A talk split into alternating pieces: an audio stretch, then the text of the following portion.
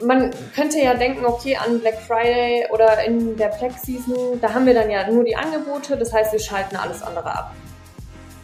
Könnte man denken, denken viele, ist tatsächlich ein riesiger Fehler. Also das würde ich niemals machen. Episode 105 geht um die Peak Season im E-Commerce, Singles Day, Black Friday, Cyber Monday, Weihnachten, Adventszeit, da fliegt die Kohle nur so raus und alle im E-Commerce wollen natürlich ihr Stückchen davon abhaben. Aber da ist natürlich dann auch jede Menge Vorbereitungsarbeit gefragt. Wir kriegen das Ganze nicht nur organisch unbezahlt, unseren Anteil vom Kuchen, sondern wir wollen unseren Anteil vom Kuchen schon auch mit Hilfe von Ads, Social Ads, ein bisschen größer machen. Und nein, wir haben uns nicht in der Zeit vertan. Nein, du bist nicht in der Podcast-Reihenfolge versprungen. Wir sind eigentlich noch mitten im Sommer, sind gerade so aus den Sommerferien vielleicht zurück und schon geht's los. Denn jetzt im Spätsommer ist die Vorbereitungszeit für die Peak Season. So, jetzt bin ich mir sicher, hast du Lust auf Kuchen und Bock zuzuhören. Und wem hörst du zu? Zum einen mir, Sarah Jasmin Hennessen. Aber ich bin nicht alleine beim Kuchenessen. Der Patrick ist auch dabei. Erwischt. Und ich sag mal Advent, Advent, das Budget verbrennt. Aber genau das wollen wir ja verhindern. Und dazu brauchen wir natürlich großartige Expertise in Form unseres Gastes. Ich weiß gar nicht, auf jeden Fall Wiederholungstäterin und das mehr als verdient, die fantastische Ann-Kathrin Edelhoff. Für die, die die bisherigen Shows mit dir verpasst haben, stell ich nochmal super gerne unseren Zuhörerinnen und Zuschauern vor. Wer bist du, was machst du und warum liebst du, was du tust? Ja, hallo ihr zwei. Äh, vielen Dank für die Einladung. Äh, freue mich wie immer sehr hier zu sein. Ähm, ich bin Ann-Kathrin und ähm, ich habe eine Performance Advertising Agentur Strive ähm, vor zweieinhalb Jahren gegründet. Davor war ich bei Meta für einige Jahre. Und ähm, was wir machen, ist ähm, Social Media Ads für E-Commerces. Ähm, das heißt, wir helfen Kunden wie Just Spices oder Formel Skin zum Beispiel dabei, ihre Umsätze effizient über Social Ads zu skalieren. Äh, und da ist natürlich die Peak Season extrem wichtig.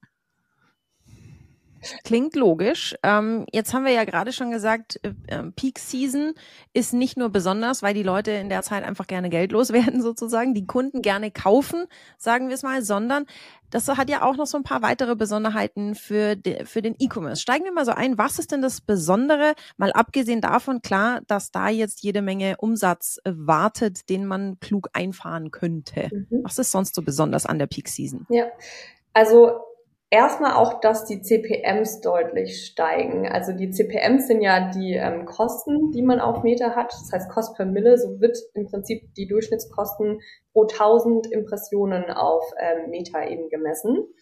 Und da sehen wir, also ich habe tatsächlich extra für den Podcast ähm, und natürlich auch für uns als Peak Season Vorbereitung ähm, habe ich äh, einmal äh, die Performance und auch die CPMs und so der, äh, vom letzten Jahr ähm, analysiert von September bis Anfang Januar. Und ähm, was wir wirklich ganz, ganz stark sehen, ist, dass ab Ende September, Anfang Oktober die CPMs extrem ansteigen. Mhm. Ja, genau. Und ähm, das heißt, sie steigen erstmal ab Oktober extrem an. Ähm, Anfang November interessanterweise fallen sie dann. Ich gehe ja davon aus, dass ähm, das auch so ein bisschen der Grund war, weil letztes Jahr hatten wir ja, oder wir haben jetzt ja verstärkt die letzten Jahre ähm, Aktivität von vielen Advertisern am 11.11., .11., das ist der Singles Day, das heißt, mhm. man auch sehr viele Rabattaktionen. Das heißt, viele fahren ihre Spends so ein bisschen zurück Anfang ähm, November. Daher sinken die CPMs wieder ein bisschen. Und dann sehen wir wirklich ähm, zum Singles Day Wochenende, wie sie wieder rapide steigen. Dann gibt es nochmal drei Tage Depressionen, also drei Tage wieder niedrigere CPMs. Und am Black Friday ist natürlich der absolute Peak. Mhm. Genau. Das heißt aber, CPM, das Gefährliche ist natürlich, dass ich nicht nur potenziell große Umsätze einfahren kann, sondern wenn ich extrem hohe Ads-Kosten habe, laufe ich natürlich auch Gefahr, unfassbar viel Geld zu verbrennen, wenn meine Ads nicht gut gestaltet sind. Das heißt, wir kennen das ja aus vergangenen Black Friday Aktionen. Sehr häufig wird das Ganze mit Rabatten unterfüttert. Also die mhm. Kunden stehen offensichtlich einfach auf Rabatte. Ist das auch so die, das Go-To, wie ihr das mit euren Kunden macht, dass ihr sagt, hey, wir schnüren ein, ein, ein Päckchen aus Rabatten und gut gemachten Ads, um die Leute eben zum Kaufen zu animieren? Oder was hat's mit dem Rabattdingens auf sich? Ja, genau. Also genau, wie du halt auch sagst, also ne, die, die Kosten sind auf der einen Seite ähm, natürlich das eine, aber auf der anderen Seite, also wir haben deutlich höhere Kosten quasi im Q4, ähm, aber gleichzeitig ja auch, da bewegen sich wirklich die ähm, Conversion Rates, also die ähm, Rate, zu der die Leute quasi auf der Webseite kaufen. Ne? Wie viel Traffic hast du, wie viele Leute kaufen dann auch. Mhm. Die steigen natürlich auch. Und das ist nämlich, genau wie du sagst, aus dem Grund, ähm, weil wir halt extrem gute Rabatte haben. Die Leute sind auch kaufkräftiger. Ne? Man kommt ja auch aus dem Sommerloch sozusagen raus. Da sind auch wirklich alle dann wieder zurück. Ähm, das Wetter ist ein bisschen schlechter, das sieht man ja auch immer deutlich im E-Commerce. Und wir haben die Leute auch so ein bisschen dahin erzogen, dass sie ganz genau wissen, aha, im November, da kommen halt einfach krasse Rabatte. Und um auf deine Frage zu antworten, ja, genau, das machen wir tatsächlich mit all unseren Kunden. Ähm, die spielen alle beim Black Friday mit sozusagen und ähm, da fahren wir überall Rabattaktionen. Ja. Mhm.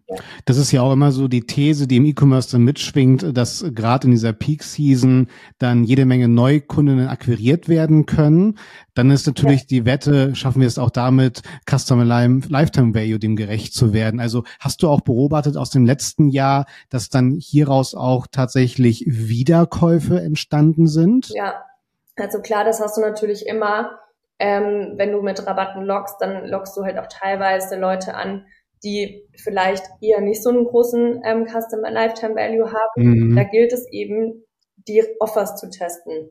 Und deswegen sagen auch alle immer, Black Friday Vorbereitung fängt halt eigentlich unterjährig an. Eigentlich nach Black Friday fängt die Vorbereitung fürs nächste Black Friday an, weil du halt testen musst, welche Offers funktionieren und mit welchen Offers holst du dir halt auch Kunden rein, die länger bleiben und eben nicht so Ramschkunden, sag ich jetzt mal. Ja. Mhm. Das heißt, strategisch gehst du jetzt aktuell so vor oder wahrscheinlich schon seit ein paar Wochen so vor, dass du in die Portfolios deiner Kunden schaust und sagst, wo sind die wirklichen Top-Performer aus den letzten zwölf Monaten und wie können wir die vielleicht abwandeln, anpassen für die Black Friday Season? Oder ist das so ein Vorgehen, was du auch den ZuhörerInnen da draußen empfehlen würdest, die selber sagen, ich bin eigentlich selber auch im Ads-Business. Wie, wie mache ich es jetzt für die Peak Season? Ja, genau. Du meinst jetzt für die Offers oder für die Creatives? Sowohl als auch. Ja, okay. Genau, also für die Offers auf jeden Fall. Also optimalerweise, das ist jetzt sicher nicht bei jedem E-Commerce so, ähm, aber optimalerweise ist es so, du testest eigentlich unterjährig, keine Ahnung, einmal im Monat ähm, einen Sale und oder eine Offer, ähm, zum Beispiel, weiß ich nicht, zwei für eins oder irgendwie 20% Rabatt oder du kriegst dann noch ein Schminktäschchen mit dazu oder so. Und ähm, dann schaust du dir halt A, die Performance an, du schaust dir an, ähm, hat die Länge des Sales Sinn gemacht, ähm, hat der Starttag Sinn gemacht, meistens ist der Sonntag irgendwie der beste Starttag zum Beispiel ähm, und macht auch die Frequenz der Sales irgendwo Sinn. Und dann schaust du dir im Backend natürlich die Neukunden an und ähm, das müssen die Kunden auf ihrer Seite machen, ähm, um eben zu sehen, okay, ähm, was, was sind das für Kunden, in, innerhalb von irgendwie dann, keine Ahnung, sechs Monaten, wie hoch ist der Lifetime Value dann gewesen. Ähm, das gilt halt zu analysieren, ja. Und bestenfalls kristallisiert sich dann unterjährig ähm, nach und nach eine optimale Offer raus, die man dann eben ähm, auch am Black Friday zum Beispiel nutzen kann. Mhm. Ja. Neben den ganzen ähm, uns anschauen, welche Sales haben am besten funktioniert und dann eben, wenn jetzt 2 für 1 zum Beispiel besser war, ähm, 2 für 1 nehmen. Ja. ja. Stichwort Sales als, als Ziel natürlich der Kampagnen. Ähm, du hast noch eine These mitgebracht, wie es dann mit äh, den wahrscheinlich noch aktiven Brandkampagnen aussieht in den Werbekonten. Ja, genau, ganz wichtiger Punkt. Ähm, und zwar höre ich es auch immer wieder, ah, wir wollen jetzt in Q4 erstmal so richtig nochmal mit Branding loslegen, äh, wenn alle aus der Sommerpause wieder sind. Und das ist halt echt eine schlechte Idee, weil wenn du jetzt Spannend. keine Conversion-Kampagnen fährst, ähm, dann profitierst du ja auch nicht von diesen, dieser höheren Kaufkraft, die es in Q4 gibt, sondern du fährst eigentlich nur die hohen CPMs ein. Und deswegen würde ich wirklich nicht empfehlen, ähm, wenn ich jetzt, keine Ahnung, eine große Brauereigruppe oder so bin, ja, mhm. erstmal in Q4 so richtig mit dem Branding loszulegen. Das würde ich Spannend. Ähm, sondern da würde ich sagen, ähm, wenn es jetzt nicht irgendeinen Grund gibt, warum man es wirklich machen sollte, aber sondern dann würde ich sagen, okay, lass erstmal im Februar eben machen. ähm, weil da sinken natürlich die CPMs nochmal deutlicher. Das heißt, du kaufst dir deine Brand Awareness für deutlich weniger Geld ein, wie das du es jetzt eben in Q4 tust. Ich äh, spiele mal noch so ein ganz klein bisschen Glossar Brand-Kampagnen. Also was sind Brand-Kampagnen? Das sind Kampagnen, die kein klares Abverkaufsziel haben. Also ich denke, die meisten von uns kennen den ein oder anderen Spot von Dove, also von dieser äh, Kosmetikfirma, der eben drauf geht, dass ähm, Schönheit individuell ist und ähm, dass man eben sich verabschieden soll von den Schönheitsidealen und dann kommt mhm. am Ende nur so das Dove-Logo und davor sieht man ähm, verschiedenste Interviewsequenzen mit sehr divers äh, aussehen, äh, diversen optischen Typen von Frauen und dann sieht man nur so das Logo einfliegen. Das ist eine Brand-Kampagne. Also da ist einfach das Ziel drauf, dass der User darf mit ähm, Body Positivity zum Beispiel verbindet. Aber da geht es nicht darum, drum, und jetzt kauft das Duschgel, das deine Haut besonders schön weich macht. Also das sind Brand-Kampagnen, die eben dafür gemacht sind, die Brand zu stärken, also die Brand darf. So kleiner, kleiner Glossar hinterher. Ja. Sehr, sehr gutes Beispiel auf jeden Fall. Jetzt ist natürlich so, ähm, für die gesamte Strategie in dieser Peak Season kommen wir um das Thema Rabatte nicht drumherum. Es sei denn, also wir, wir spielen mal gern so, so einen Case durch. Wir sitzen jetzt im Joe Fix und haben dann doch eher ein Unternehmen, das erstmal sagt, nee, Rabatte sind für uns Preis- oder Qualitätseingeständnisse praktisch. Was haben wir für Argumente, dass wir dann wirklich eher dann doch in eine solche Rabattkommunikation in der Peak Season investieren sollten? Ja, ähm, also ich habe das tatsächlich auch sehr, sehr oft. Die Kunden, auch gerade so Startup, wirklich immer, gerade gerade so Startup-Kunden, die vielleicht noch nicht so lange im E-Commerce-Game auch unterwegs mhm. sind, ähm, sagen mal, ach komm an, Katrin, damit verramschen wir doch unsere Marke. Ähm, und das bringt doch nichts. Also ich falle ja auch nicht auf Rabatte rein. Das würde ich also den zweiten Punkt auf jeden Fall mal challengen, weil die Zahlen sprechen eine ganz andere Sprache. Ja, allerdings. Und tatsächlich, ich habe ähm, mir auch neulich so einen Podcast äh, angehört, äh, einen anderen. Und ähm, ja, ja, ja, und ähm, habe gelernt, es gibt sogar eine Studie von der Uni Bonn, ähm, die das wirklich wissenschaftlich untersucht hat. Also wieso eben gerade so diese Black Friday ähm, Saison so gut funktioniert oder also so gut funktioniert halt für, für unsere Seite, sag ich jetzt mal, der, der Werbetreibenden so gut funktioniert und warum halt ähm, Rabatte eben grundsätzlich gut ähm, mhm. funktionieren, nämlich weil alleine die Aussicht auf ein Sonderangebot, also einfach das, was rabattiert ist, ja, also nicht man sieht Produkt und Preis, sondern man sieht Produkt auf der Werbeanzeige mit Preis durchgestrichen und dann neuen niedrigen. Ja. Also einfach diesen Rabatt und diese Aussicht darauf, die triggert ähm, das Belohnungssystem im Gehirn und schaltet gleichzeitig nicht ab, aber verringert die Aktivität ähm, in dem Bereich äh, des Gehirns, wo unser Verstand sitzt. Bedeutet, ist eine gefährliche Mischung, eine ganz gefährliche Mischung. Und das haben die wirklich wissenschaftlich erwiesen und deswegen funktioniert es. Und es funktioniert halt wirklich einfach jedes Mal. Eine Ad, auf der ein Rabatt ist oder auf der man noch was zusätzlich gratis bekommt, funktioniert immer besser wie genau dieselbe Ad ohne den Rabatt. Es ist einfach so. Wahnsinn. Und gerade in der Peak Season sind die Leute noch affiner, weil sie halt in diesem Schnäppchenjagd-Fieber-Modus letztendlich sind. Ja, genau. Weil ich erinnere mich, äh, vielleicht hast du da jetzt auch andere Learnings gezogen an Katrina, aber ähm, als wir letztes Jahr die Show dazu aufgenommen haben, war ja auch ganz klar deine These, alles, was wir so sonst besprochen haben in Sachen Creatives zum Beispiel, UGC ist ne, Teil der Strategie zum Beispiel, das als Creative zu nutzen. In der Peak Season aber, Sarah und Patrick, sind wir wieder komplett plakatesk. Ne? Also und großer Preis durchgestrichen, ja. roter Angebotspreis etc. Das finde ich halt so faszinierend und zahlt ja aber auch gerade auf die Aussage dieser Studie dann tatsächlich ein. Ja, ja. Also genau, da kommen wir auch so ein bisschen zu den äh, Creative Best Practices dann sozusagen. Ne? Also wirklich das, was, was wir sehen durch und durch, immer bei Sales und auch immer in der Peak Season und das inkludiert natürlich auch Weihnachten und so. Ähm, Wenn es um den Verkauf geht, dann performt es am besten, wenn du einen Produktfreisteller in der Mitte hast. Unfassbar, ja, ja. Mut, gern Mutshot, ja, aber ähm, ganz groß Produktfokus. Gern auch so ein bisschen Produkt in Anwendung, ja. Also, dass man irgendwie Pulver irgendwie rausholt vom Waschmittel oder so. Ähm, und dann halt einfach fetten Störer mit 30% Rabatt oder gerne den Streichpreis. Ja, ja, also eigentlich das, was wir bisher sonst von den äh, Supermärkten in unserer Umgebung als Prospekt im Briefkasten haben, können wir eins zu eins darauf übertragen. Ganz genau, die machen, also ich sag immer, ähm, Aldi und Lidl kommunizieren nicht umsonst schon seit 60 Jahren genauso. Ja, ja, absolut. Dieses Prospekteske bin ich, bin ich voll bei dir. Ja. Lass uns auch gern nochmal dann äh, gleich auf die Creatives kommen. Lass uns äh, gern nochmal beim Angebot äh, ja. bleiben, weil da beten Sarah und ich ja auch immer in unseren Vorträgen, jeden Klick, den wir vermeiden können, sollte man auch vermeiden, ne? gerade in Bestellprozessen zum Beispiel, jedes Formularfeld. Ähm, was ich da ganz, ganz spannend finde, ist dann halt auch so die Thesen, brauche ich überhaupt zum Beispiel einen Code, den ich noch eingeben mhm. muss zum Beispiel. Mhm. Hast du da noch Learnings so aus, aus, dem, aus der letzten Peak Season? Ja, also wir testen es wirklich oft gegeneinander ähm, Code gegen kein Code und so, ähm, beziehungsweise haben es sehr oft gegeneinander getestet und jetzt eigentlich schon äh, sehr lange einen klaren Winner. Und zwar ohne Code funktioniert besser, weil ja. genau wie du halt sagst, jeder zusätzliche Schritt, den der Nutzer gehen muss oder auch die Nutzerin, macht es schwieriger und kann mhm. dazu führen, dass sie vielleicht den Code vergessen hat und dann mhm. halt irgendwie nicht mehr zurückkommt ähm, und den Code nicht mehr erfahren kann. So, und dann hast du die Nutzerin verloren. Super schade. Total. deswegen sind halt am Ende ähm, die Conversions dann schlechter. Und da geht's auch wirklich darum, wie heißt der Code?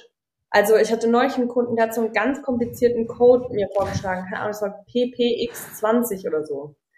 Ja, und mit äh, Groß- und Kleinschreibung am besten noch. Genau, und so, ich war dann so, hey, lass uns doch lieber irgendwie Spare 20 nutzen. Weil die Nutzer dann, also A, kommuniziert es ja nochmal ähm, den Mehrwert, den du hast, also 20 Prozent zu sparen und es ist kurz und sie, einfach sich zu merken. Mhm. In Deutschland würde ich zum Beispiel auch immer versuchen, eher deutsche Codes zu nutzen.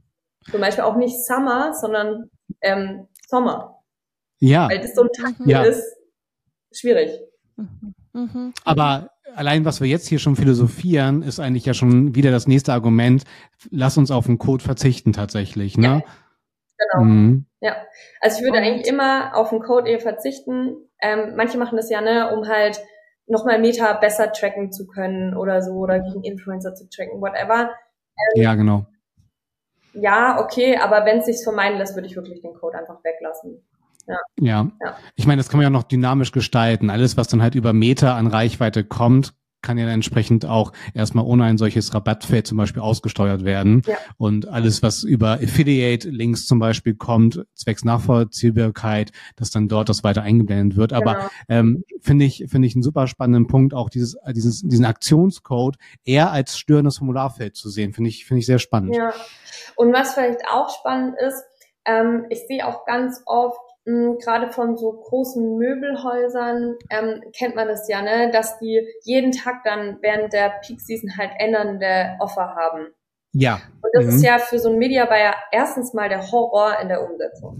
Also das ist, da musst du ja dann für jede Offer quasi jeden Tag eine neue Kampagne schalten, die neuen Creatives bauen und so weiter. Ja. Plus ist es halt sau schlecht für den Algorithmus. Weil dadurch, dass du jeden Tag eine neue Kampagne dann live schalten musst, ah, verstanden. Muss, also mhm. hast du ja auch voll schlechte Lernphasen oder du sagst halt, wir nehmen einfach nur Business as usual Creatives oder machen allgemeine Offerkommunikation. Die passt aber dann halt nicht unbedingt immer. Also da muss man sich wirklich gut abstimmen und es verwirrt die Nutzer halt total. Also wir haben wirklich auch schon solche Themen äh, getestet, ähm, ne, jeden Tag unterschiedliche Offers ähm, oder zweimal wechselnde Offers oder so.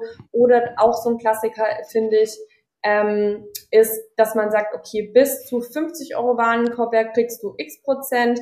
so. Zwischen 50 ja. und 100 kriegst du noch mal ein bisschen mehr Rabatt, also so ähm, Staffel, ähm, Staffelrabatte nennt sich das. Ähm, und das ist alles super verwirrend.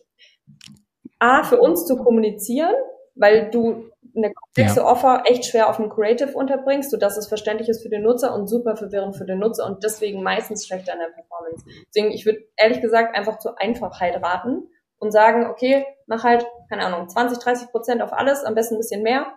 Ähm, Absolut. Oder halt zwei für eins oder zwei für eins oder äh, 20% Rabatt. Ja, bin ich, bin ich bei dir. Finde ich, finde ich gut, ne? Genau. Also wirklich Einfachheit und nicht irgendwie, wenn der Mond im Jupiter steht, äh, hast du die und die Möglichkeiten. Ja, absolut. Also ich finde, was wir jetzt über die Angebote gelernt haben, ist schon mal sehr spannend. Wir schauen uns an, was funktioniert bei unserer Zielgruppe. Ist mhm. das eine 2 für 1 Zielgruppe? Ist das eine Prozentual-Rabatt-Zielgruppe? Ist das, äh, du kriegst Geschenk, I don't know, für deine Bestellung? Das heißt, wir schauen uns da, nehmen uns da die sichere Bank. Wir nehmen das, was bei uns eigentlich immer gut funktioniert. Wir legen uns fest, ich fasse mal so ein bisschen zusammen gerade, wir legen uns mhm. fest auf ein Angebot, wenn wir jetzt mal zum Beispiel von Black Friday ausgehen, von der Black Friday Week. Ja. Ähm, wir legen uns fest auf ein Angebot, wir versuchen es so einfach wie möglich zu machen und wenn irgendwie möglich auf einen Code zu verzichten und irgendwelche Staffelungen und besondere Ausnahmen zu verzichten. Wir machen es möglichst simpel, unsere Angebotskommunikation und keine tollen Experimente. Ja. Das wäre jetzt mal Schritt eins, oder? Angebot, fehlt da noch irgendwas an Katrin oder? Und wenn möglich, wir jetzt ein bisschen höher als sonst, weil alle Angebote schalten und ja. deswegen müssen die schon kompetitiv sein. Also 10% mhm. Rabatt, lass es lieber. Ja. Hinzu kommt ja auch noch die ganze Branche rund ums Marketing schaut natürlich auf die Unternehmen. Wie gehen sie jetzt diese Peak Season strategisch an? Ja. Da bin ich ja immer für jedes Beispiel dankbar, wo man auch mutiges Marketing beweist. Ich glaube, da hast du ein ganz spannendes Beispiel mitgebracht von den Kolleginnen von Snox, die das mal äh, ja ins ins positive Absurde geführt haben ja. und einfach mal, glaube ich, pünktlich vor dem Black Friday die Toren geschlossen haben. Ja. Ja, genau. Ähm, also Snox, ich hab, weiß es jetzt nicht aus erster Hand oder so, aber habe es halt auch in einem Podcast gehört. Ähm, und, und zwar ähm, haben die nämlich, ähm, ich glaube, am Donnerstag vor Black Friday ähm, für einen Tag den Shop komplett geschlossen. Und ich glaube, Puley hat tatsächlich was ähnliches gemacht letztes Jahr. Spannend. Ähm, genau. Und haben da dann, also an dem Tag ein VIP-Sale gemacht. Geil. Wo nur die dann quasi diesen Pre-Sale hatten und ähm, das hat natürlich mega FOMO kreiert. Mm. Und sie, also wie gesagt, ich weiß das jetzt nicht äh, aus erster Hand, deswegen kann ich Klar. jetzt nicht sagen, ob der Umsatz jetzt wirklich richtig gut war, ähm, aber ich glaube, das hat ganz gut funktioniert. Also das kann man sich schon überlegen. Es wäre halt mal spannend, das mal zwei Black Fridays hintereinander zu testen, weil du hast ja trotzdem natürlich ähm, irgendwo eine Einbuße, ja, die du, die du gehst, indem du den Shop schließt in der Woche, ja. wo es halt eigentlich, wo eigentlich ziemlich viel los ist und sehr viele Leute kaufen wollen. Das heißt, es wäre halt eigentlich spannend zu testen, dieses Jahr vielleicht nochmal, ähm, wenn wir es jetzt nicht machen, wie hoch ist dann der Umsatz? Bei gleichbleibenden äh, anderen Parametern. Das ist halt die Frage, aber overall hat so ganz gut funktioniert, deswegen spannender Test. Was wir zum Beispiel auch getestet haben, ähm, ist Launches ähm, während dem Black Month. Also wir hatten einen Kunden, der hat wirklich komplett Black Month gemacht. Ähm, angefangen halt am 1. November. Mhm. haben wir ähm, ein neues, komplett neues Produkt ähm, gelauncht und haben das eben so in einer Black äh, Month Edition eben äh, kommuniziert. Und das hat richtig gut funktioniert. Also weil das natürlich halt auch nochmal die FOMO, also Fear of Missing Out, so ein bisschen erhöht, ne? Ja, richtig. Ja. Absolut. Ja. Und was ich Sarah noch gern mitbringen würde, weil ähm, Ann-Kathrin und ich standen letztes Jahr auf einer Bühne und da war auch so an uns die Aufgabestellung ähm, Black Friday, da schwingt natürlich auch wiederum natürlich der ganze Konsum mit, es ist nicht so wirklich nachhaltig. Und ähm, da fand ich es genial, Ann-Kathrin, natürlich äh, genial, ähm, was man dort auch als Unternehmen noch machen könnte, zum Beispiel eher mit einem Green Friday rauszugehen. Das fand ich auch einen sehr spannenden Ansatz. Also auch vielleicht das als Inspiration für euch da draußen, wie man vielleicht das Ganze auch noch mal anders positionieren könnte. Ja.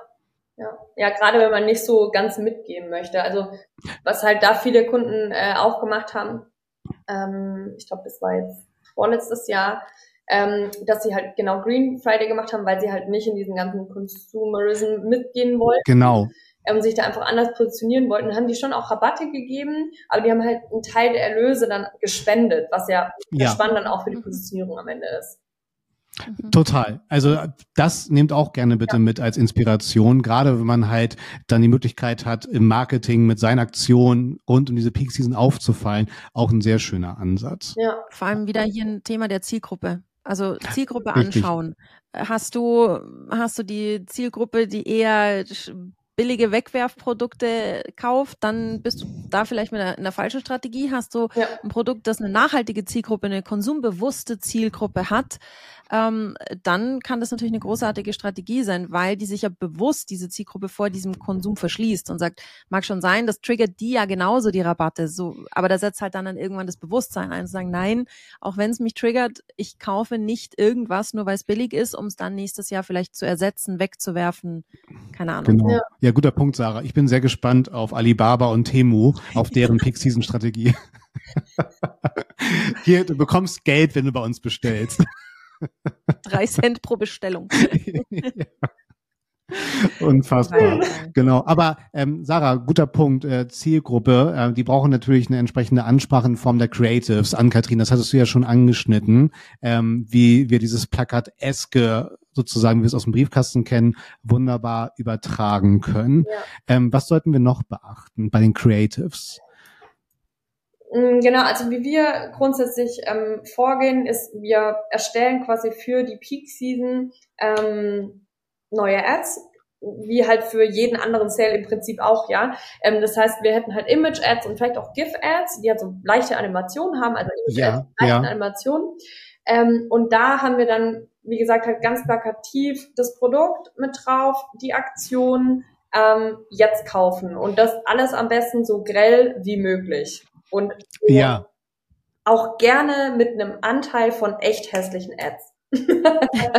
Wahnsinn. Ja. Und doch eher wieder äh, die Empfehlung auf Statics zu gehen. Also gar nicht komplizierte Videos, Animationen, Karussells. Oder hast du da ein Fazit für uns? Nee, also genau, ich würde, ich würde schon auch gleichzeitig Videos ähm, erstellen, okay. aber wie wir da ähm, vorgehen, und das finde ich ähm, ziemlich smart, ist kurz Eigenlob, ähm, ist halt, ähm, also ja, wir produzieren vielleicht ein, zwei Videos ähm, auch mhm. für ähm, wirklich die Peak Season an sich, ja, wo wir jemand mit, also haben, der in die Kamera sagt, hey, es gibt jetzt Rabatt. Ähm, mhm.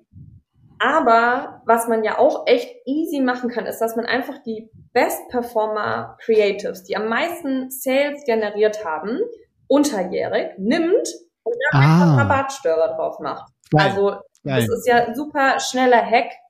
Ähm, mhm. Und das kann man richtig einfach machen und dann hast du halt gleichzeitig auch noch Video-Assets. Mhm. Fantastisch. Ähm, da ähm, eine ne kurze Frage, wenn wir jetzt da auch noch mal Richtung Kommunikation gehen. Was haben wir, wenn du gerade über, über Overlays sprichst? Was gibt es noch für, für Standardfunktionen bei den Creatives? Es gibt ja auch so Sticker mhm. oder Countdowns. Ist das dann zu doll oder tatsächlich auch ruhig angebracht für diesen, diesen FOMO-Effekt dann tatsächlich wieder? Ja, also auf jeden Fall ist es angebracht. ja, also Countdowns funktionieren richtig gut, nicht nur auf Websites, ähm, sondern halt auch gerne auf Ads. Ähm, man kann ja jetzt diesen Countdown-Sticker zumindest auf ähm, in, also auf Meta gibt's nicht, aber also auf TikTok geht es ja, dass du tatsächlich den Countdown-Sticker auf eine Ad packst. Ähm, mhm. Aber du kannst ja trotzdem dir den Countdown-Sticker einfach als GIF selber bauen, der dann immer meinetwegen von 95 Minuten runterzählt und den einfach auf Ads packen. Perfekt, ja, genau. Der fängt dann halt immer bei 59 Minuten an, aber was sonst.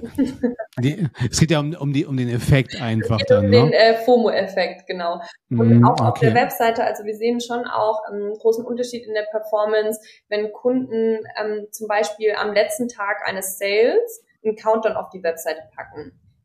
Was gar nicht funktioniert ist, aber so, wir haben zwei Wochen lang einen Sale und deswegen steht hier 14 Tage Countdown. Da denkt sich ja jeder, ah ja, ja. natürlich, dann komme ich noch, noch mal. Total, guter Punkt.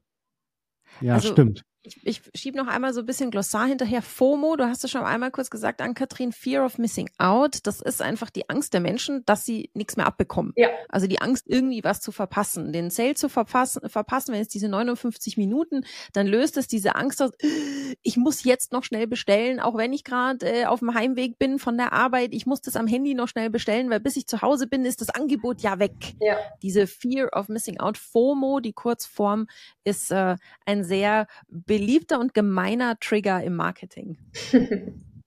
Ganz genau, ja.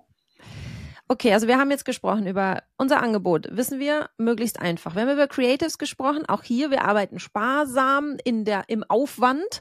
Wir bedienen uns an den beliebtesten und mit den Best-Performern und arbeiten mit recht simpler, simplen visuellen Elementen, Countdown, Streichpreise, äh, alles bunt, Bild äh, freigestellt von äh, freigestelltes Produkt, also alles recht simpel. Das finde ich schön, weil ich glaube, worauf wir uns gerade konzentrieren, deswegen machen wir diese Episode ja, ist ja mehr das Strategische. Und umso schöner mhm. ist es, dass wir uns strategisch klug was überlegen müssen, wohingegen wir, was den, den Erstellungsaufwand angeht, da müssen wir das Rad nicht neu erfinden, da halten wir uns an altbewährtes. Ja. Wie sieht jetzt äh, so ein Setup aus?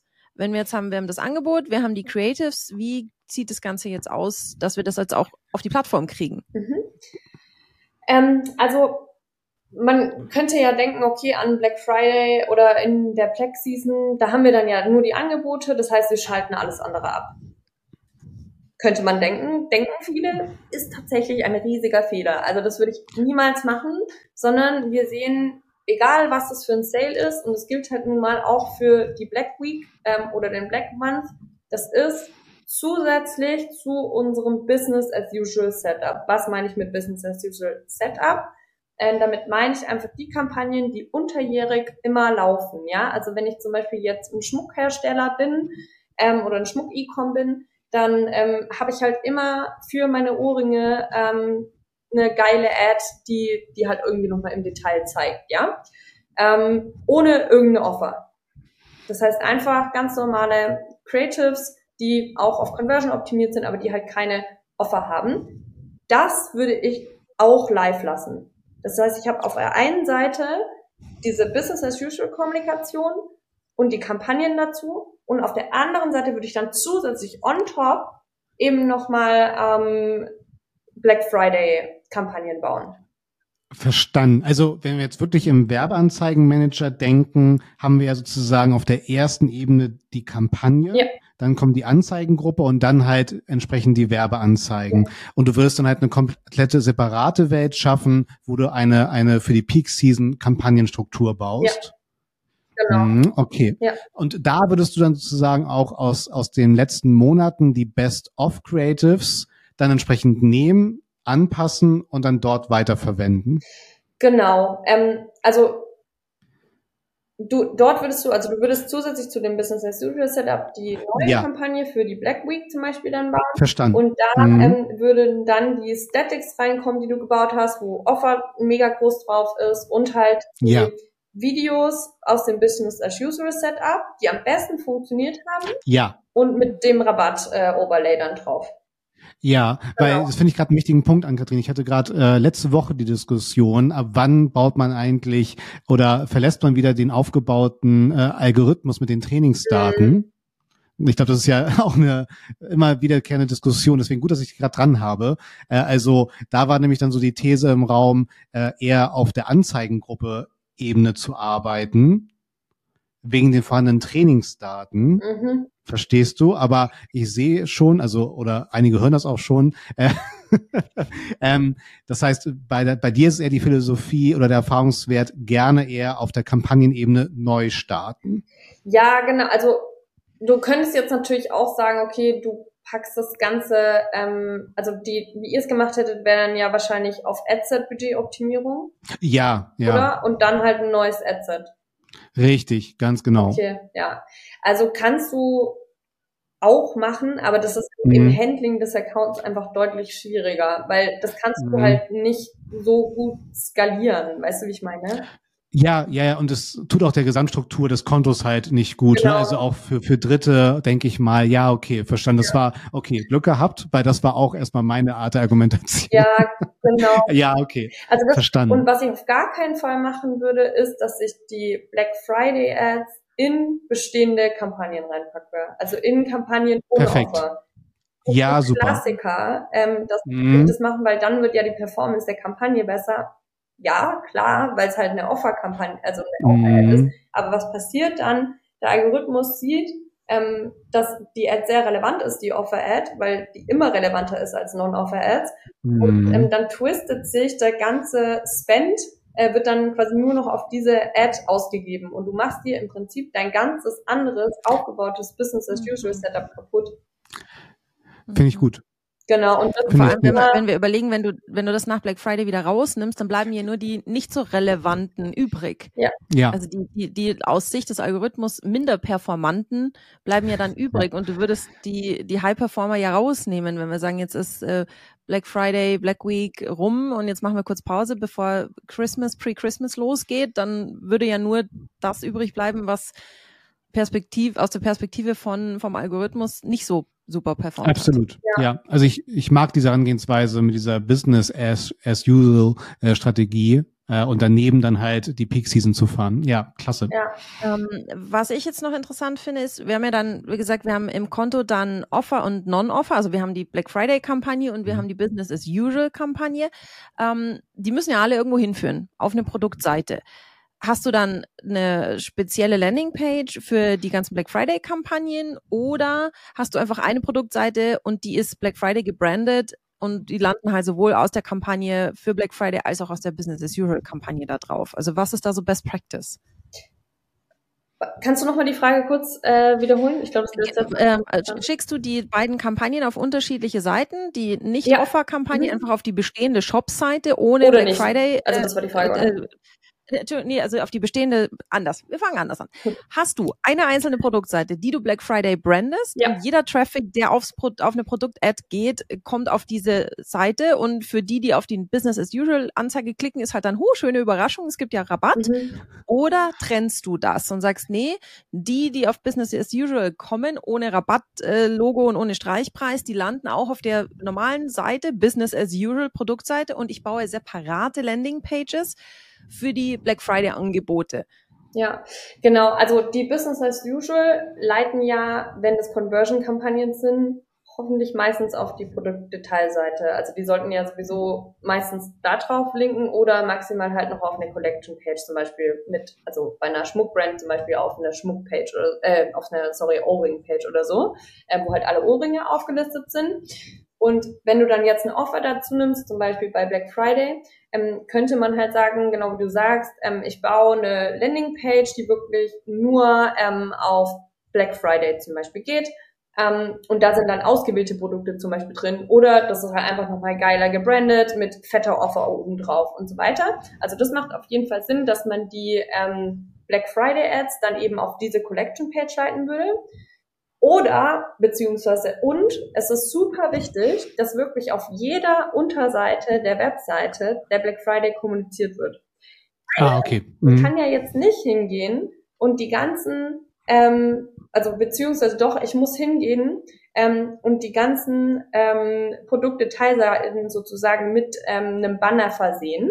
Ähm, also es muss ja einfach einmal in den Head integrieren ähm, wo dann eben oben drauf steht, hey, Black Friday Sale. Weil sonst müsste ich jetzt ja hingehen und im Business as usual Setup überall nochmal die URL ändern.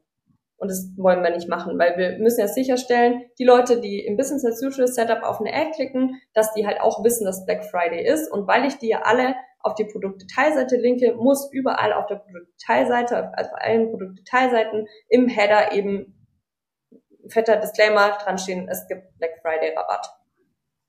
Genau. Und zusätzlich kann ich dann halt zum, zum Beispiel noch so Landingpages testen, ja. ja. Also das heißt zusammengefasst, egal ob jetzt Business as usual Kampagne und äh, Black Friday Kampagne auf eine Seite geht, dann muss auf jeden Fall auf dieser Seite das Branding ganz, ganz deutlich Black Friday ja. sein oder du sagst, du machst dir die Mühe und baust für die Black Friday-Kampagne separate Landingpages, die noch stärker auf Black Friday sind, die vielleicht das FOMO noch ein bisschen mehr betonen, als du es auf deinen normalen Produktdetailseiten machen würdest. Genau, also irgendeine Collection-Page wäre das dann halt. Ähm, genau. Ähm, wir testen aber immer beides. Also wir würden jetzt niemals in den Black Friday Kampagnen nur auf eine Collection Page linken, sondern ich würde immer auch auf jeden Fall Links zu den Best Performer Produkten machen, also auf die mhm. Detailseite der Best Performer Produkte. Ähm, weil das ist das, was meistens besser funktioniert, kommt aber so ein bisschen auf den Kunden-Use-Case an. Hast du für uns noch so ein paar Best Practices, so ein paar Learnings, was das ganze Thema ähm, des Setups ange an, anbelangt? Also was funktioniert gut? Wo habt ihr Sachen gelernt in den letzten Jahren, wo du sagst, boah, da haben wir echt äh, eine große Notiz bei uns. Das machen wir ab jetzt bei jedem Kunden so, was einfach super funktioniert. Oder vielleicht auch was gar nicht funktioniert. Ja, also es gibt ja seit letztem Jahr, ähm, glaube ich, seit letztem Jahr, ja doch, doch seit äh, eineinhalb Jahren oder so, ähm, diese Advantage Plus Kampagnen. Ähm, das sind ja diese automatisierteren Kampagnen, ja. Also da fällt ja im Prinzip die Targeting-Ebene komplett weg. Das heißt, du hast nur noch die Kampagnenebene. Da kannst du dann das Land definieren und das Kampagnenziel. Ähm, also es gibt ja nur für Conversion-Kampagnen. Und dann ähm, hast du noch die Ad. Und mit dieser Art von Kampagnen kannst du deutlich mehr Ads ausspielen als nur mit einer reinen Conversion-Kampagne. Ja, da sagen wir immer so zwischen acht und zehn Ads irgendwie pro Adset. Ähm, in der Kampagne, sagt Meta, kannst du bis zu 150 Ads reinladen.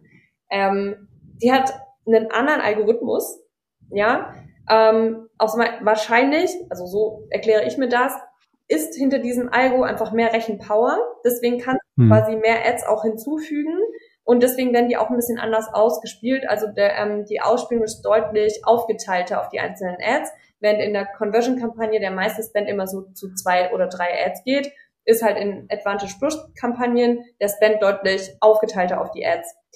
Und die haben bei uns jetzt ja richtig gut funktioniert an Black Friday. Mhm.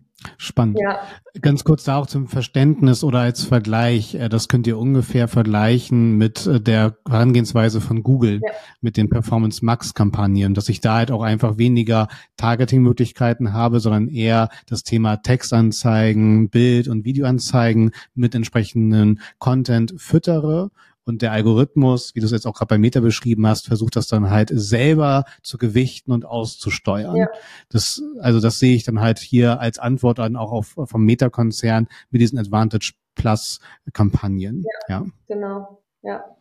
Ähm, und was auch spannend ist, ähm, wir testen da teilweise unterschiedliche Offers. Also wir haben einen Kunden zum Beispiel, der läuft eigentlich nur auf Offers also auch unterjährig, nur auf Offers. Ja. Hatte dann halt zusätzlich noch Black Friday Offers.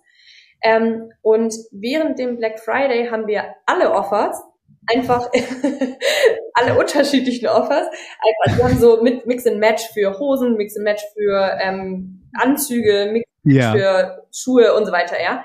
Ähm, und dies haben wir quasi alles einfach in eine ähm, Advantage Plus Kampagne reingepackt. Also wirklich, was ich nie machen würde sonst. Krass. Auch was gemixt das ist eigentlich so, das geht gar nicht. Ja. ähm, und das hat richtig gut funktioniert in äh, den Advantage Plattformen, weil halt die Ausspielung an, eine andere ist. Also, ne, weil äh, das einfach besser aufgeteilt wird. Das ist einfach ein anderer Algorithmus. Und ähm, das hat tatsächlich im Mix mit Conversion-Kampagnen oder wie sie jetzt heißen, Sales-Kampagnen ähm, sehr gut funktioniert. Genau.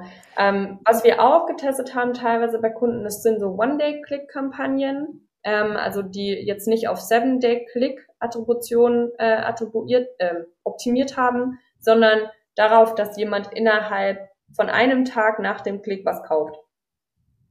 Und ähm, das ist auch was, was ich dieses Jahr nochmal stärker einbauen werde.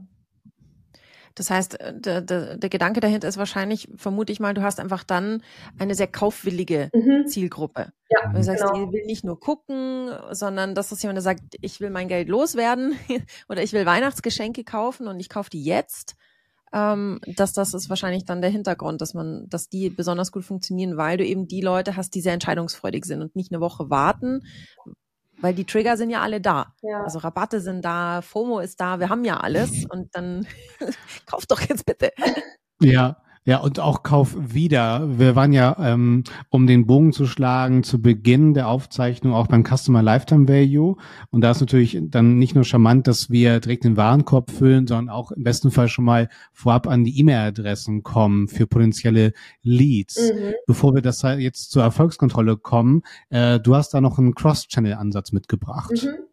Genau, ähm, also wie, wie du eigentlich auch schon gesagt hast, also spannenden Ansatz finde ich, ähm, weiß nicht, zwei Wochen vor Black, also vor November, also irgendwann im Oktober oder am besten noch im, äh, vielleicht sogar im September, Ende September, wenn die CPMs noch ein bisschen niedriger sind, vielleicht so letzte Septemberwoche, ja. ähm, mal zu starten mit Lead-Generierung. Ähm, das heißt, einfach zu triggern, hey Leute, bald äh, kommt unser Black Friday Sale, werde benachrichtigt. Mhm. Ähm, also wenn du benachrichtigt werden willst ähm, oder vielleicht noch einen Zusatzrabatt oder so bekommen willst, dann melde dich jetzt hier an. Mhm. Dann generierst du ja kostengünstig super viele E-Mail-Adressen und die kannst du dann an Black Friday ähm, oder auch an der Black Week, wann halt dein erster Sale-Tag sozusagen ist, nutzen und direkt eine E-Mail ähm, an die Leute rausschicken, zeitgleich mit dem Launch von den Meta-Kampagnen. Und das führt dann ja wiederum dazu, dass die Meta-Kampagnen, weil die Channel beeinflussen sich ja natürlich, also wenn ich eine Mail rausschicke, ähm, die super performant ist mit dem Angebot, ähm, dann performt automatisch meine Meta-Kampagne auch sehr gut, weil die Leute ja beides bekommen. Sie sehen die Ads und sie bekommen die Mail. Ähm, und das führt dann dazu, dass meine CPMs ein bisschen niedriger sind auf Meta. Warum? Mhm. Weil ähm, der Algo sieht, uh, sau relevantes Angebot, weil ja mehr Leute kaufen, da sie ja durch E-Mail auch getriggert sind, ist ein gutes Zeichen für den Algo, also ist der CPM ein bisschen niedriger. Du hast einfach dann einen super relevanten Touchpoint noch hinzugefügt, mhm. den die Leute vielleicht gut brauchen können, um auf die Ad dann entsprechend schneller zu reagieren, weil sie, es ist ja schon einmal aufgefallen. Sie haben es ja schon einmal gesehen, gedanklich schon mal hin und her gespielt. Ja, ja, mhm. genau. Und du kannst halt ja, so. kostengünstig, super kostengünstig ähm, reichen ja. über Mail. Also du, keine Ahnung, vielleicht kostet dich ein Lied einen Euro oder so. Charmant. Mhm. Mhm. Und so Lead-Kampagnen ja. sind ja in der Regel auch günstiger. Ja als äh, die Conversion-Kampagnen. Also das, Deutlich, ja. kommt, das kommt ja noch dazu. Genau. Ja. Und genau, also Kosten. Kostenpolit ist ja das eine Stichwort. Bei den laufenden Rabattaktionen zur Peak Season haben wir ja dann auch entsprechend das Thema Reporting jetzt hier zum Finale. Das heißt, ähm, wie hat sich da der Markt weiterentwickelt? Der Return of Ad Spend ist weiterhin so dann der Fokus Nummer eins beim Reporting? Genau, also Return on Ad Spend ist auf jeden Fall ähm, bei den meisten Kunden das Haupt-KPI, weil sie ja auf die Effizienz quasi der Kampagnen hinarbeiten. Mhm. Bei vielen ist natürlich auch der CPO, also der Cost per Order, ein großer Fokus, kommt so ein bisschen aufs Businessmodell und auch den Status vom Unternehmen aktuell quasi an. Ähm, und was wir aber, also ich glaube, worauf du raus willst im Reporting dann am Ende, was wir ähm, nutzen ziemlich stark sind halt ist nicht nur Meta als Quelle ähm, mhm. für hat meine Kampagne funktioniert oder nicht. Ne? Also wenn wir dann die Daten einlesen wollen und wir überlegen wollen, okay, skalieren wir den Spend oder lassen wir es gleichbleibend, sondern wir suchen uns auch noch andere Quellen. Ähm, warum? Weil wir ja seit iOS 14 einfach nicht mehr so viel tracken können. Ja, uns sind ja extrem viele äh, iPhone-Nutzer einfach weggebrochen, die wir nicht mehr richtig tracken mhm. können. Und ähm, deswegen ist es immer wichtig, ähm, oder noch wichtiger geworden, auf Sekundarquellen zu schauen. Ähm, wir nutzen zum Beispiel mit den meisten Kunden ein sogenanntes Blended ROAS Sheet. Das bedeutet, das ist einfach ein simples Google Sheet, ja. wir uns über eine API dann den Spend der unterschiedlichen Plattformen, also Google, Facebook, äh, TikTok und so weiter eben reinziehen und gleichzeitig den Shopify, meistens Shopify Umsatz eben reinziehen. Und dann kannst du ja eine ganz einfache ähm, Kalkulation machen, wie profitabel du gerade bist. Und zwar, wie profitabel du im Backend bist und nicht on-Plattform. Das heißt, da siehst du dann die echten Daten und du siehst sie vor allem auch fast, das ist ja immer mit API-Anschluss immer so ein bisschen mhm. mit einem kleinen Delay, aber fast in Real-Time, wenn du ähm, im, also im Ads Manager ja eine 7-Tage-Attribution hast, ähm, siehst du das quasi dort halt in Real-Time ähm, also du hast ja immer so einen kleinen Delay im Ads Manager. Ähm, und kannst dann so halt einfach besser entscheiden, skaliere ich jetzt den Spend oder lasse ich gleich bleiben, weil du halt immer weißt, wie profitabel du bist. Genau, und das machen wir tatsächlich hourly mhm. month. Also würde ich wirklich empfehlen, während es bei den meisten Kunden reicht, ein Daily Reporting zu haben, ähm, nutzen wir wirklich ähm, ein mit dem Kunden auch geteiltes Hourly Reporting im Wahnsinn. Black Month. Mhm. Ähm, genau wir haben natürlich sonst auch für uns intern so einen Hourly-Tracker, einfach, dass wir wissen, okay, ist beim Kunden was kaputt gegangen oder so. Das ist schon ja. klar, aber ich finde das wichtig, ähm, dass man das wirklich beim, beim Kunden quasi etabliert, dass man da stündlich, also wenn man jetzt große Spends verwaltet, wenn es jetzt 600, also 400 Euro Daily sind, ja. dann brauchst du jetzt auch nicht unbedingt machen. Aber wenn es da wirklich darum geht, irgendwie 80k rauszuschieben, dann ist halt schon wichtig, wie entwickelt sich das Ganze stündlich. Und da musst du halt schnell reagieren. Wahnsinn, ja. Ja. Und was Kunden oder was halt oft auch so ein bisschen äh, ein Thema ist, ähm, wir begleiten ja auch viele beim Inhousing, ähm, dass an Black Friday sich keine Kappe eingeplant wird. Wahnsinn. Also da ist wirklich wichtig, dass halt auch bis 24 Uhr da Kappa da ist. Krass. Ähm, mhm. und die Leute halt vielleicht in Schichten sich das aufteilen. Ähm, weil was ich schon erlebt habe, ist, dass an Black Friday ähm, halt das ganze Creation-Team zum Beispiel nicht da ist oder ähm, halt nur ein Media Buyer da ist. Und wenn du dann halt richtig krass skalierst und du brauchst aber jetzt halt doch noch ein Asset, weil da hat sich irgendwas ja. geändert und da ist keiner da, der dir helfen kann, dann drehst du durch und du verbrasst richtig viel Geld. Deswegen, da müssen die Leute schon da sein. Klingt vielleicht ein bisschen straightforward, aber in der Umsetzung sehen wir es halt oft, dass es nicht der Fall ist. Ja, mhm. also ich hoffe auch nur, dass äh, alle da draußen Kappas haben, um hier dieses Format mit dir zu hören. Denn wir sind eigentlich schon gefühlt mittendrin. Ne? Es ist äh, jetzt gerade bei der Aufzeichnung Mitte August und dann geht's schon fast los. Also apropos Countdown, ne? wir haben nicht mehr so viel Zeit, uns da vorzubereiten. Von daher, Sarah, ich bin wieder schlauer. Und Ann-Kathrin, du kennst ja unser Format. Du kannst schon mal so langsam deine abschließenden Worte hier zurechtlegen. Aber vielen, vielen Dank für diese fantastisch pragmatischen Insights und auch für die Erfahrungswerte aus der letzten Peak Season. Also wirklich super wertvoll. Und natürlich fand ich auch diesen, diesen Green Friday Ansatz super spannend und auch generell die Überlegung, hey, das, die Marketingbranche liegt jetzt äh, mit, mit wachen Augen da und äh, schaut, wer hat die klügsten, schlausten, schönsten Kampagnen zur Peak Season. Das könnt ihr sein mit einer schlauen Strategie. Von daher, an Kathrin, ganz lieben Dank. Ja, auch von meiner Seite ganz, ganz lieben Dank. Ich bin schon so ganz kurz davor, Last Christmas zu hören. Ich bin voll drin. Äh, ja, ich habe hab mich jetzt gerade geoutet.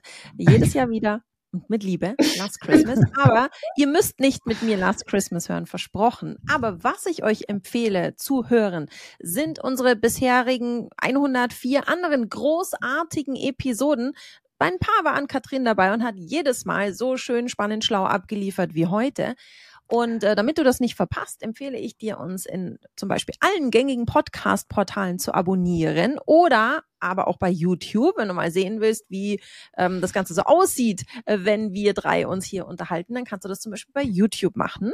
Und äh, wir freuen uns wahnsinnig, wenn du diese Episode mit fünf Sternen bewertest. Wir sagen vielen Dank. Ich ähm, verschone euch mit Last Christmas und schicke euch aber last but not least jetzt zu Ann-Kathrin. Ja, danke euch, dass ich dabei sein durfte. Ich habe jetzt richtig Bock auf Lebkuchen und äh, gehe mal hier direkt noch irgendwo in Rewe und check mal ab, ob die schon welche haben.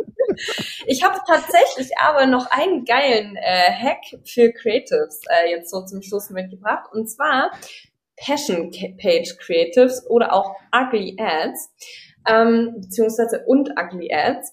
Ähm, Passion Page Creatives sind Creatives, die man über eine andere Page schalten kann. Das heißt, man würde einfach, ähm, wenn ich jetzt Gewürze verkaufe, ähm, würde ich halt zum Beispiel ähm, eine Page erstellen, die heißt Ich liebe Gewürze und nicht wie meine Brand.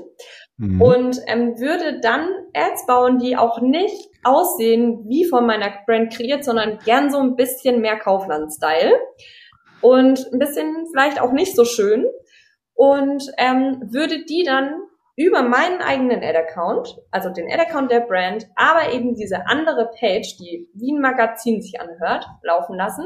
Und das führt halt dazu, dass man so eine Art Referral-Effekt hat, weil es läuft ja nicht über die eigene Brand. Es sagt ja jemand anders, dass die Gewürze lecker schmecken.